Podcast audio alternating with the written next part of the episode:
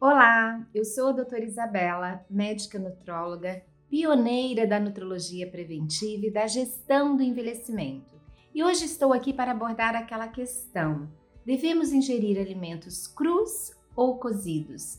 Quais as vitaminas sensíveis ao calor? De fato, algumas vitaminas podem se perder com o cozimento e mesmo com a fervura ao vapor. Quanto mais prolongados, maior a perda. São elas a vitamina A, C, B1, B2 e o dihidrofolato dos alimentos, mais conhecido como ácido fólico ou vitamina B9. Mas não se desespere, não é que nós devemos ingerir somente alimentos crus.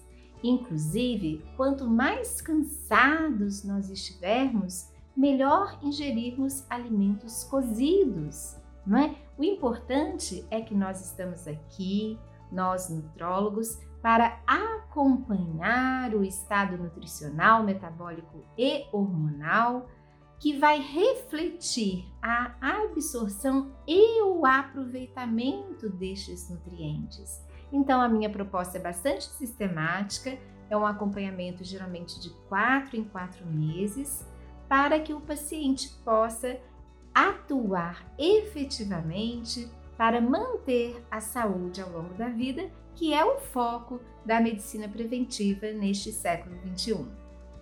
Desde já agradeço a sua atenção e lhes deixo um abraço. Muito obrigada!